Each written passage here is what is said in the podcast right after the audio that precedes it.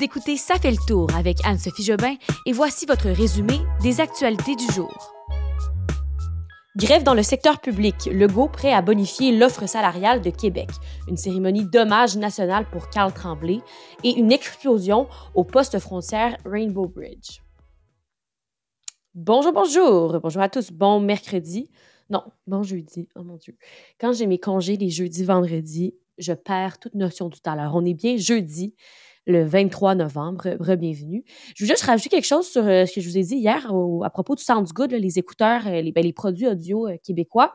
J'avais oublié de vous dire qu'en ce moment, ils ont des gros rabais, 10% de rabais, surtout pour le Black Friday. Alors, allez visiter ça. Il y a le lien dans la description du balado. Aussi, avant de débuter, je veux juste vous dire, on a parlé avec, ben, dans cet épisode, il y a une chronique avec François-Xavier Bénard sur les alouettes.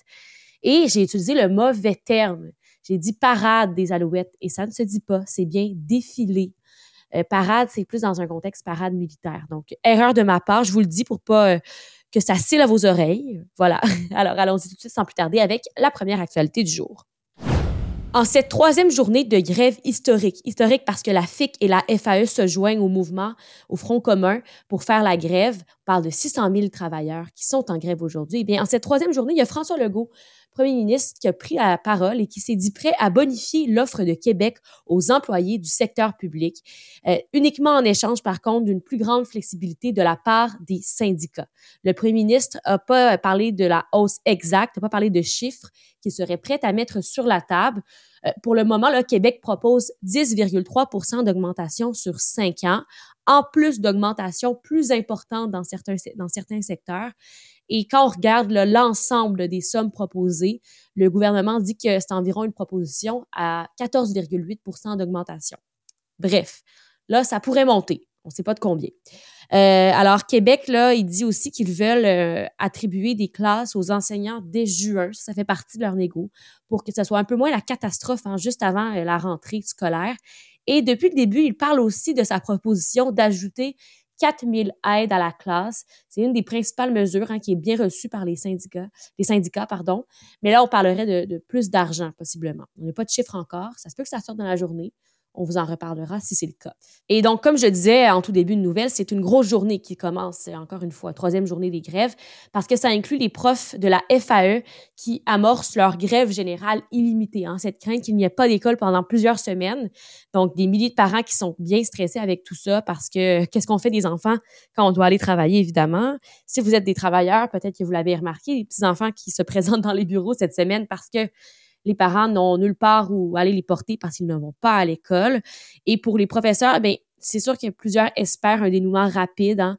Euh, mais il y en a d'autres aussi qui sont prêts pour un long conflit. Plusieurs qui n'ont pas de fonds de grève aussi, donc qui vont passer plusieurs journées de grève sans avoir de salaire.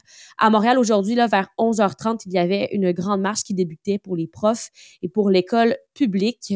Et euh, à Québec aussi, un rassemblement, de, un rassemblement pardon, de prévu. Donc, grosse journée pour cette troisième journée de grève. Carl Tremblay, vous l'avez vu, vous l'avez su probablement, le chanteur euh, qui va être honoré, le chanteur des Cowboys fringants. Le premier ministre François Legault a confirmé hier qu'il va avoir droit à une cérémonie d'hommage national au Centre Bell. Ça va être donc mardi prochain, le 28 novembre à 19h. Il va y avoir un nombre, euh, en fait, il y a un nombre limité de laissés passer. Et ce matin, on a appris qu'en quelques minutes, tous les billets pour assister à cette cérémonie se sont envolés parce que beaucoup de personnes, bien sûr, voulaient euh, y aller. C'est à 10 heures environ là, que les gens pouvaient aller sur Ticketmaster et c'est parti en un claquement de doigts, un peu comme. J'aimerais que ça me fait penser au billet de Taylor Swift, mais c'est très triste comme événement, contrairement à un concert. Il va y avoir beaucoup de monde. Euh, c'était quatre billets maximum par transaction.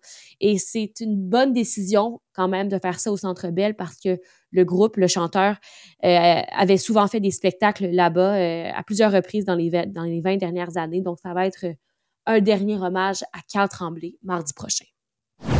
Grosse nouvelle qu'on a vue hier en après-midi euh, au Canada, entre le Canada et les États-Unis, il y a une frontière, bien sûr, et au poste frontière Rainbow Bridge, dans le coin de Niagara Falls, il y a eu une grosse explosion, explosion d'un véhicule qui a fait deux morts. Et à ce moment-ci, on ne sait pas exactement la cause, mais le FBI a confirmé qu'on écartait le, terrorisme dans tout ça, que ce ne serait pas de nature terroriste parce qu'il n'y avait aucun matériel explosif. explosif. C'est donc hier, mercredi 22 novembre, qu'il y a eu l'explosion de la voiture. Et euh, quelques heures plus tard, finalement, euh, les autorités avaient déjà annoncé qu'ils n'avaient trouvé aucune preuve d'un acte terroriste. Ça aurait été euh, très choquant si ça avait été le cas. Peut-être que vous avez vu la vidéo de l'incident qui a été enregistrée. Là. vraiment, on voit une voiture qui se déplace à vive allure du côté américain de la frontière et qui ensuite entre en collision avec un objet qui s'est envolé vers les airs et retombé au sol et a pris feu. Des images assez troublantes. Donc là, les enquêteurs ont précisé que l'ampleur du champ de, débris associé à la collision est très vaste et ça va demander beaucoup de temps à analyser. Donc, il va y avoir une grosse enquête. Euh, mais pour l'instant, c'est ça. Aucune, aucun indice qui permet de, de penser que c'est un geste délibéré. Et euh, les deux occupants de la voiture qui ont été tués, euh, malheureusement. il y a un douanier américain qui a été légèrement blessé et qui a reçu son congé de l'hôpital. On va peut-être en savoir un peu plus dans les prochains jours, mais c'est une enquête qui risque d'être assez longue. Comme promis, enfin, François-Xavier Bénard est avec nous pour nous parler de sport des Alouettes. Euh, toute la semaine, je vous disais qu'il allait s'en venir, puis il est finalement avec nous. Allô, FX? Salut Anso, comment ça va? Ça va bien, mais surtout que tu es là parce qu'on veut parler de la parade. Hier, pendant mon épisode, euh, je commençais à dire que la parade se déroulait. Il était comme 11h45. Ça a commencé vers 11h30, hein? Oui, tout à fait. Ça a commencé vers 11h30. Ça s'est terminé un peu plus tard que prévu. Puis là, tu voyais les joueurs partir du centre-ville en autobus. Il y avait de l'ambiance. Puis finalement, les joueurs terminaient leur parcours au parterre de la place des festivals avec les nombreux discours. Il y avait quand même beaucoup de monde pour un mercredi euh, sur place, un mercredi midi aussi. C'est peut-être pas nécessairement peut-être la meilleure journée, je crois personnellement, pour avoir une parade comme celle-là, mais les, les gens étaient au rendez-vous. Il y avait beaucoup de monde. Puis euh, de voir l'enthousiasme aussi, parce que la dernière équipe qui avait fait quand même un défilé à Montréal pour une conquête, c'était aussi les euh, Alouettes en 2010. Ah! Alors, c'est pour te dire, là, il n'y a pas eu beaucoup d'équipes gagnantes à Montréal dans les dernières années, où il y a eu les Carabins au football universitaire, mais dans les équipes professionnelles, il n'y en a pas eu beaucoup. Alors, de voir les Alouettes là, euh, pouvoir effectuer un défilé comme celui-là, le premier en 13 ans à Montréal, il y avait de quoi être fier. C'est quoi le but d'un défilé comme ça? C'est de célébrer tout simplement? Ouais, ben c'est de donner une chance aux partisans de pouvoir être sur place, de pouvoir voir un peu les joueurs de proche ou de loin, de pouvoir euh, peut-être euh, les, les, voir défiler avec le trophée, parce que le trophée est sur place pour euh, l'équipe qui a remporté, bien sûr, le, le championnat, de pouvoir les voir de, proche ou de loin, mais aussi de pouvoir sentir l'ambiance des joueurs autour, de voir les différents discours qui vont se faire sur place. Parce que, bon, rendu à la place des festivals, le directeur général des Alouettes, Danny Machocha, tu as eu l'entraîneur-chef Jason Moss, tu as eu le nouveau propriétaire également, Pierre-Carl Pelado, euh, tu as eu le président de l'équipe, tu as eu plusieurs joueurs qui ont parlé au micro, notamment Marc-Antoine Decoy qui a fait les manchettes mm-hmm. partout cette semaine avec sa fameuse déclaration Gardez-la, votre anglais. Euh...